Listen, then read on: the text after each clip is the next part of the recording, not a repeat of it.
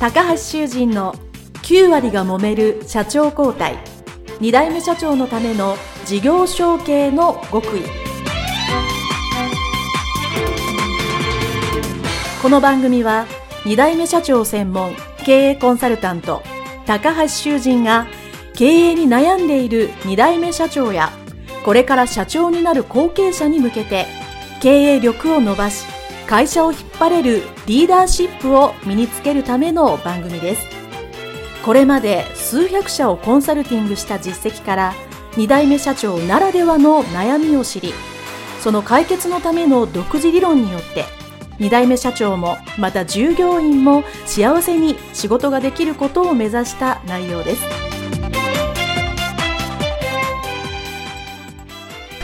皆さんこんにちは、えー本日は三畜生コンクリート株式会社村山裕二社長のですねオフィスにお邪魔しましてのインタビューでございます村山社長どうぞよろしくお願いしお願いいますたします。はい、えーまあ、こちらのですね三畜生コンクリート株式会社はですね、まあ、愛知県豊田市にある、えー非常に歴史のある会社だと、ちっちゃな。はい、えー、伺っております、まあ、村山社長ですね。あのご存知の方もいらっしゃると思うんですけど、えー村山社長と私はですねあの私がやってる事業承継セミナーに、えー社長が来ていただいて、えーお話を聞いていただいたというご縁で、えーその時もまあ私がいろいろお話を聞くと非常に波乱万丈の事業承継のご経験をお持ちだということで、えー3代目の社長でいらっしゃるんですけども、えー今日はそのオフィスでゆっくりお聞きしたいと思いますよろどうぞよろしくお願いいたします,、はいえーまずはあのこちらの三畜生コンクリート株式会社さんの、えーご紹介と村山社長自身のまあ自己紹介を少しいただいてもいいでしょうか、あそうですか。えーっと三畜のコンクリートはあの昭和50年スタートをしてます。で、もともとのルーツはあの私のおじいさんが始めた竹を扱う、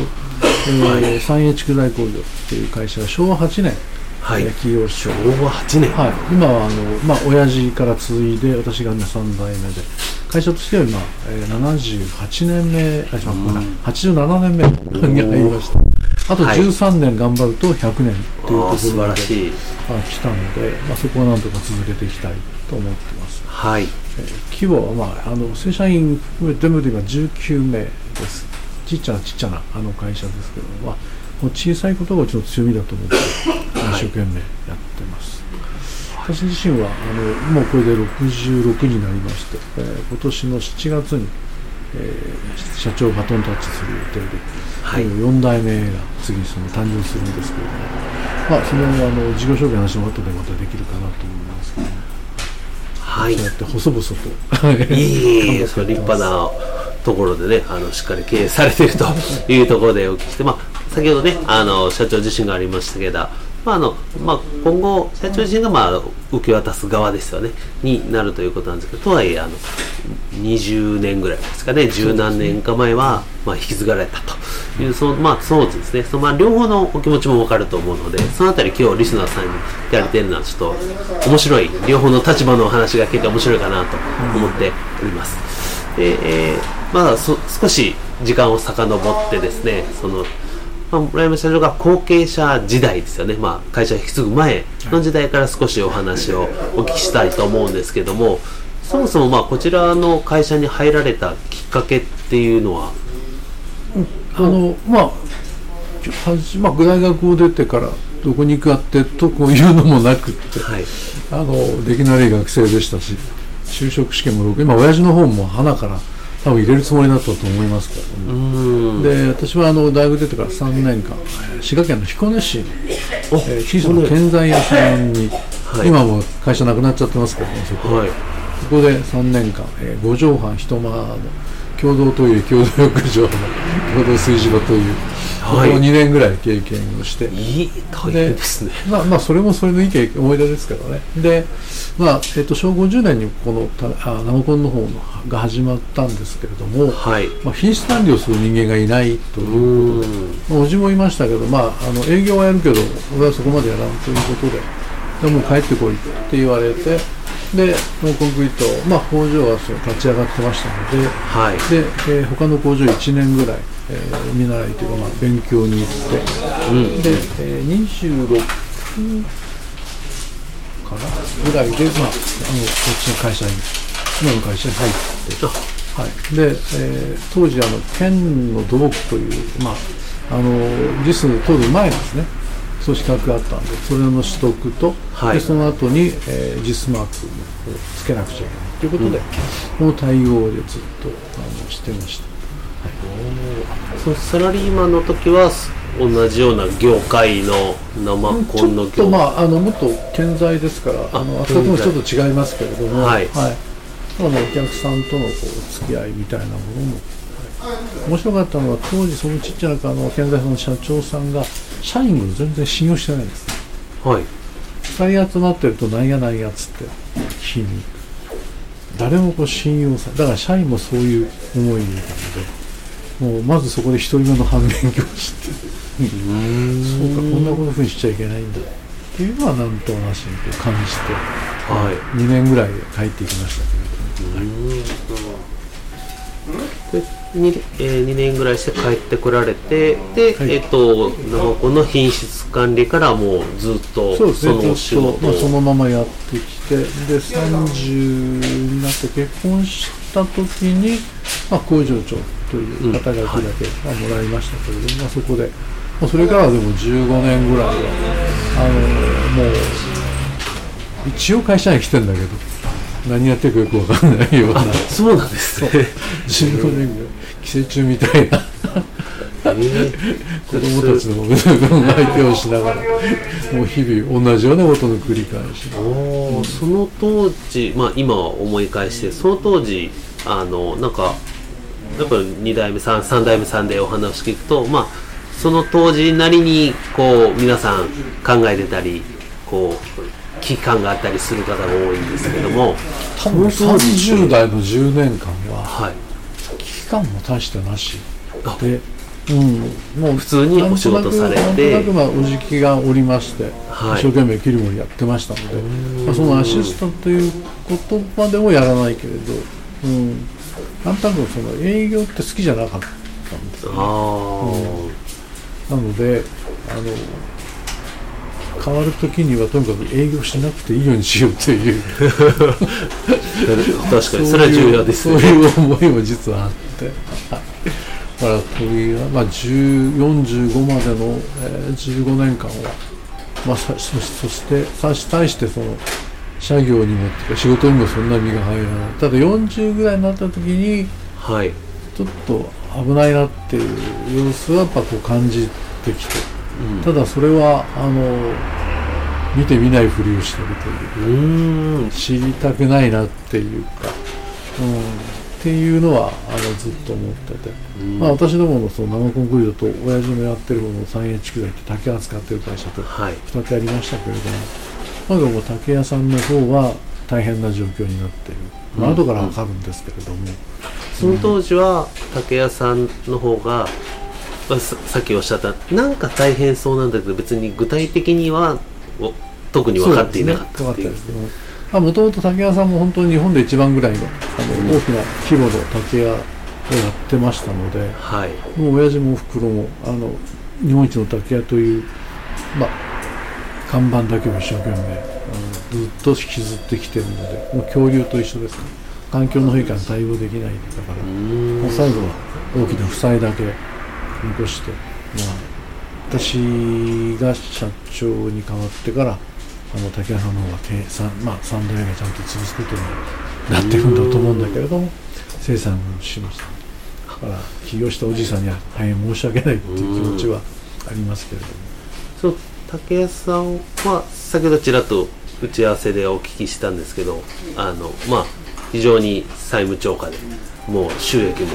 非常に悪かったと。いうことでもう社長、まあ、お父様から村山社長に代わって結局それでもう、うんまあ、生産するっていうのはある程度まあ目標というかうん。考えた上で交代だったんですかね。からは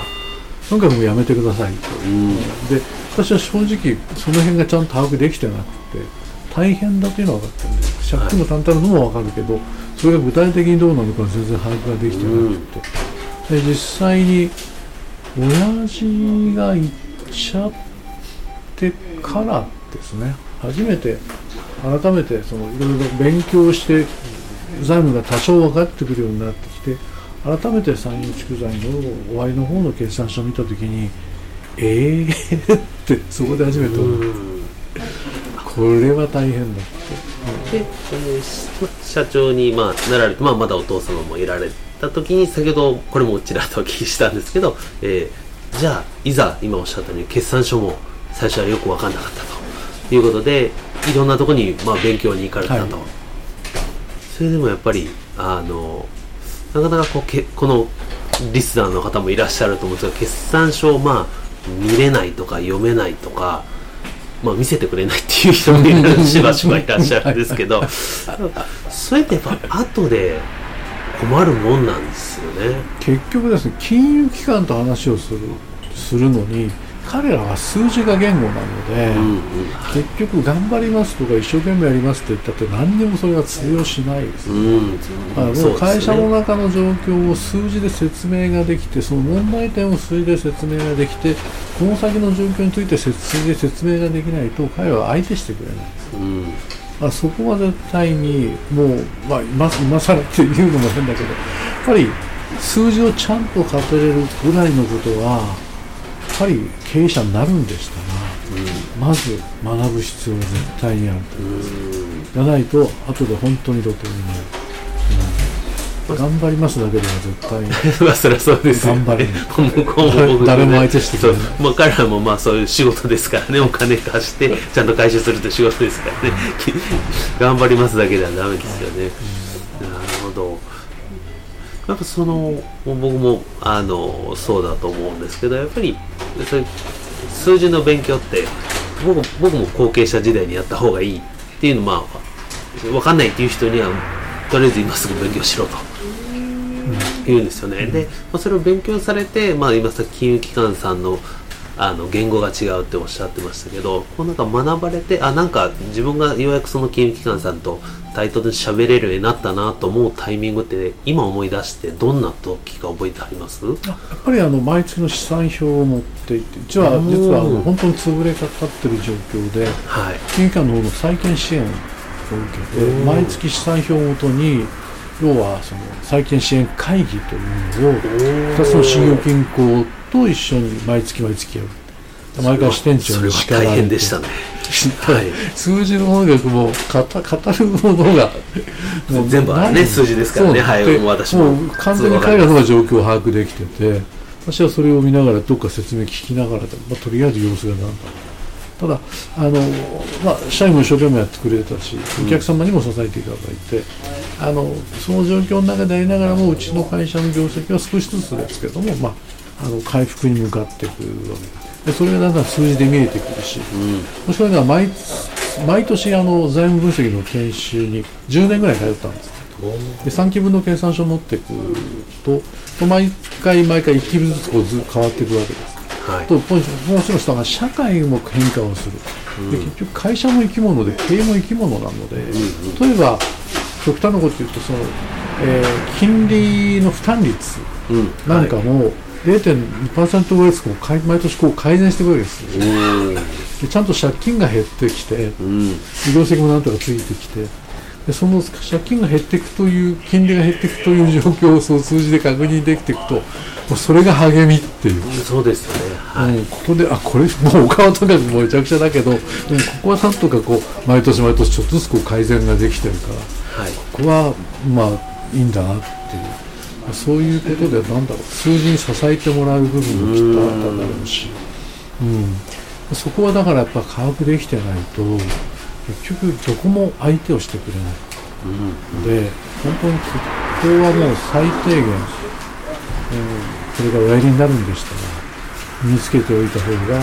細かいところで分からなかったわけです、はい。作ってくるのは税理士さん作ってくれるから、うんこのは要は確認ができて判断ができるということが一番我々がやらなくちゃいけないことなのでもうはい判断をするためのちゃんと数字をつかんでないと、まあ、そこはこの先社員を取り回したり責任がありますそこはちゃんとやっぱり取り組まないといけないと思います。はい、ありがとうございます。ね、こう数字を見て、数字を分かるのと、数字に支えられるっていうのはなんか、いい表現だなと 思いました